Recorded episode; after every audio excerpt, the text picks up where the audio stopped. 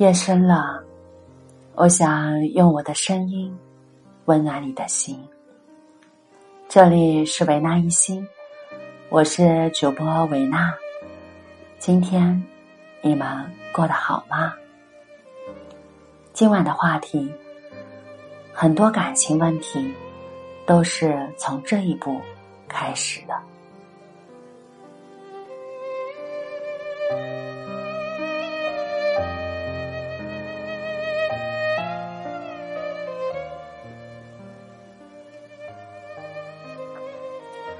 有一位女性的听友和我说，上个月突然发现老公的微信里加了很多陌生人，有些聊天很暧昧，热情奔放的，以为对方被盗了号。这还是那个沉默寡言的男人吗？她难以相信，说非常接受不了男人这样聊骚。她老公突然变成了这样，实在难以接受。我问她：“那他是真的突然就变成这样了吗？”姑娘斩钉截铁的说：“是的，之前一切正常，什么事儿都没有。早上出去上班，晚上回来。”我再问她。那你们最近一次相互送礼物是什么时候呢？最近一次好好聊天时又是什么时候？他沉默了。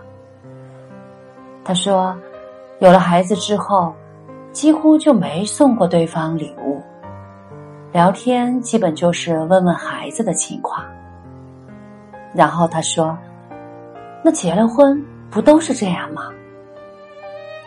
这个答案，我倒是听很多女人说过。每次都是发现对方有了异心，他们都是惊愕不已，似乎认为对方一夜之间入了魔。再一深入了解，却发现夫妻之间早已经缺乏互动，对于对方的思想，早已隔了千山万水。可是很多女人对于这一现象都很麻木，觉得夫妻久了，爱情变成了亲情，大多家庭不都是这样吗？我也不知道谁发明了这一句，结婚后爱情就变亲情。在这句话的英明指导下，很多男人、女人对于婚后的感情转淡，都习以为常。对那些婚后还黏糊不已的夫妻，反而觉得人家矫情，晒恩爱，却不知道那才是婚姻本该有的颜色。其实，不管二十岁还是四十岁的人，结婚一年还是十年，都有感情需求。如果在婚姻里没有得到这种满足，那么外遇的可能是极大的。当你发现你们之间的话题除了老人和孩子，已经不再聊其他的时候，你就该好好的反省这段感情了。